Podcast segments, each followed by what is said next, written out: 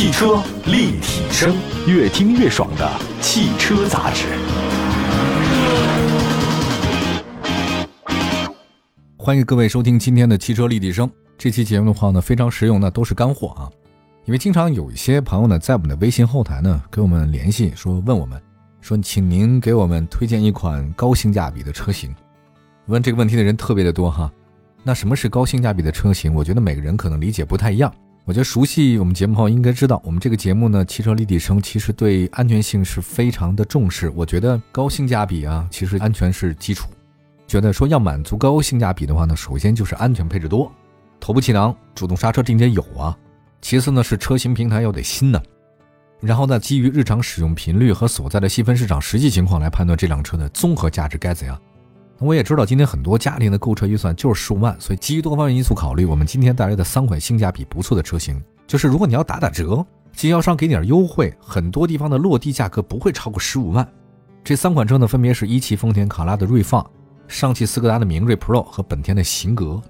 首先说一汽丰田的卡罗拉锐放吧。那锐放呢是一汽丰田新导入的城市 SUV，这是一款介于小型 SUV 和紧凑 SUV 之间的一个车型。和运动操控的这个奕泽不一样，我觉得这个卡罗拉锐放啊偏家用。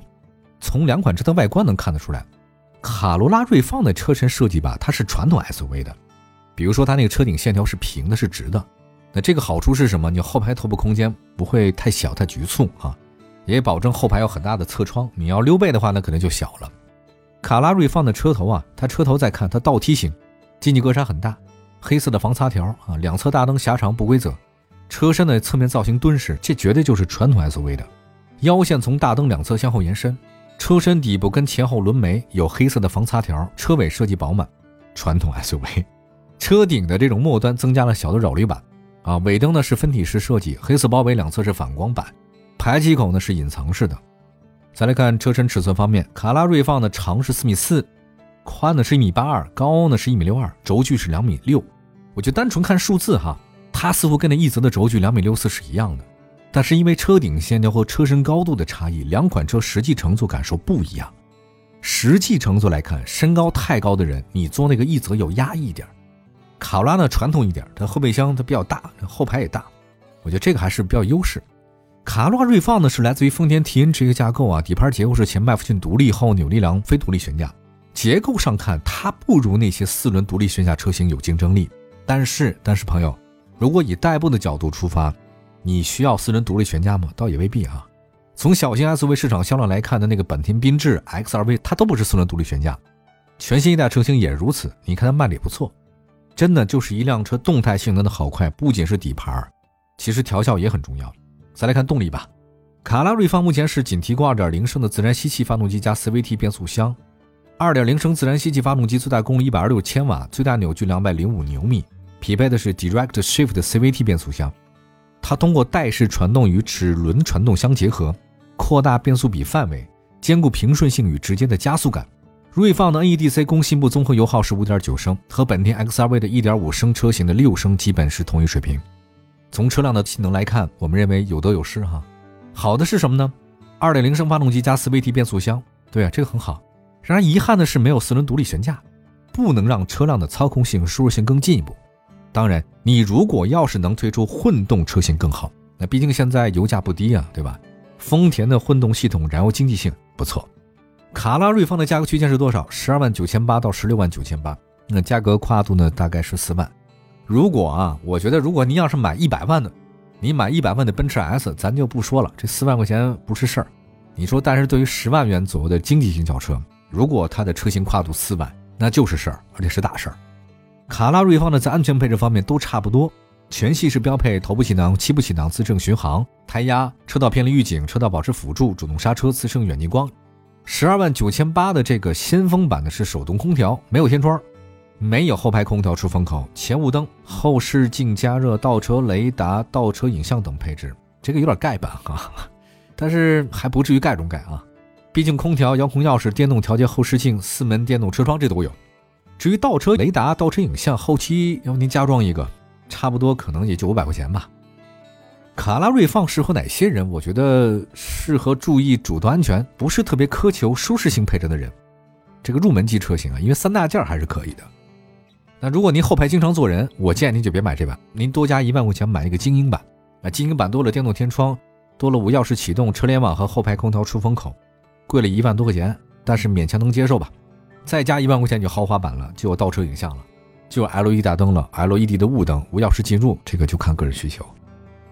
那接下来的时间再说说一个广汽本田吧。这个说完丰田不说本田，总感觉不太公平。汽车市场有很多的姐妹车和兄弟车，型格和思域呢，他们的官方售价配置水平比较接近啊。我们推荐型格的原因啊，不是因为挂着 Integra 啊，就硬地瓜这个名字有什么情怀，我觉得就是因为性价比。情怀是很重要，但是回到价格更重要。那从终端市场反过来看，型格优惠高于思域，它是后来者。因为是姐妹车，型格跟思域在车身轮廓上没有区别，只是在车头车尾的设计上不一样。那么在大嘴流行的今天，型格采用的是宽扁的前格栅，两侧呢是配狭长大灯，车身侧面感觉很修长，长车头短车尾，车尾设计饱满，倒梯形的尾灯跟思域不太一样，排气口呢采用双边两出式的设计。内饰设计方面的话呢，型格跟思域基本相同，采用是常规的 T 字形布局，配合悬浮式中控屏。蜂窝网状的金属饰板和隐藏式的空调出风口也都在型格上有了。十点二英寸全液晶仪表盘，两种主题可选。车身尺寸方面，型格长四米六八，宽一米八二，高一米四五，轴距两米七。轴距还可以吧，但是它其实采用运动化设计，所以底盘的这个座椅姿态较低。如果你身高特别高的话呢，这个稍微有点憋屈哈。因为咱开的并不是 F 一嘛，对吧？动力方面，1.5T 发动机最大功率134千瓦，最大扭矩240牛米，匹配 CVT 变速箱和六速手动变速箱。如果您不是手动挡的爱好者，推荐您选择 CVT。我觉得这个开的方便啊。咱实话实说，手动挡车型配置其实不太高哈，还是选 CVT 的吧。底盘方面的话呢，型格是前麦弗逊独立啊，这个后多连杆独立悬架。在型格现有的车型当中，如果您不是非常钟爱高配的，十四万两千九的 CVT 科技版足矣。头部气囊。七部气囊、车道保持、并线辅助、主动刹车、倒车影像、自适应巡航天窗、自适应远近光 LED 大灯、外后视镜电动折叠和加热自动空调都能满足。在很多地方，这款车落地价不到十五万，还可以，真的还可以十五万买这一车。好吧，我们休息一下。其实还有其他车型啊，少花钱多办事儿啊。有些十几万的这种家用车真的挺好的啊，性价比很高，安全性不错。一会儿回来，汽车立体声。继续回到节目当中，您现在收听到的是汽车立体声。今天说说干货的事儿啊，咱们的钱都不是大风刮来的，少花钱多办事儿啊。十几万的家用车，我们说说性价比高的。刚才说到了一个本田哈，广汽本田型格，还一个就是一汽丰田卡拉的锐放，绝对是目前家用轿车的当家的几个花旦。接下来再说一个大众的兄弟品牌，那个斯柯达跟大众呢就是兄弟品牌，明锐 Pro 是一款紧凑车。来自 MQB EVO 平台，它的兄弟车型还包括谁呢？奥迪 A3，对吧？但是因为品牌认可度嘛，明锐 Pro 在销量上差了挺多的啊。但是在价格性价比方面，它有优势啊。即便是顶配的 TSI 280这个奢享版，官方售价十四万九千九，你再加上经销商的优惠，十五万以内落地没有任何问题。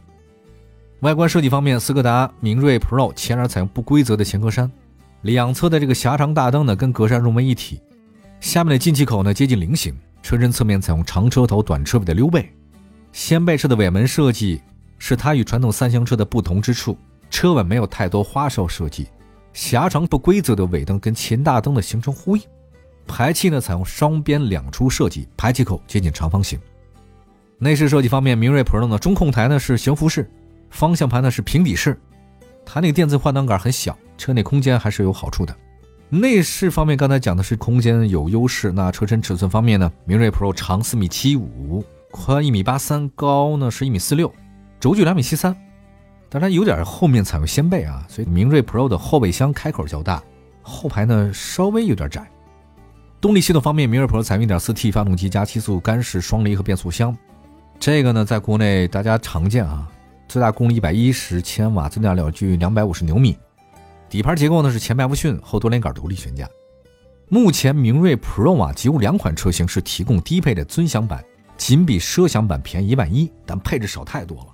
像那个车道偏离预警啊，这个车道保持辅助、主动刹车、自适应巡航、全液晶仪表盘，HUD 的抬头显示、前排座椅加热通风、自动防眩目后视镜、分区空调、环境氛围灯，安全性和舒适性方面，你真的是多加一万一啊！这高配版就是值得你买的。我觉得在十五万级别的合资紧凑车，配备座椅加热车型不少，但有座椅通风的不多，真的不多。最早我那高尔夫都没有。我觉得如果从销量上来看的话，今天介绍这三款车型都不是市场上的那种超级明星车型啊，但他们的产品力和性价比不错。卡罗拉锐放舒适性配置不高，但安全性配置方面还可以，别买那个盖板就行。2.0升加 CVT 组合也还好啊。型格是思域的姐妹车，架构有优势。你要买思域就不如买型格。明锐 Pro 来自大众平台，但价格呢比速腾什么的有优势多了，对吧？也是安全的保障。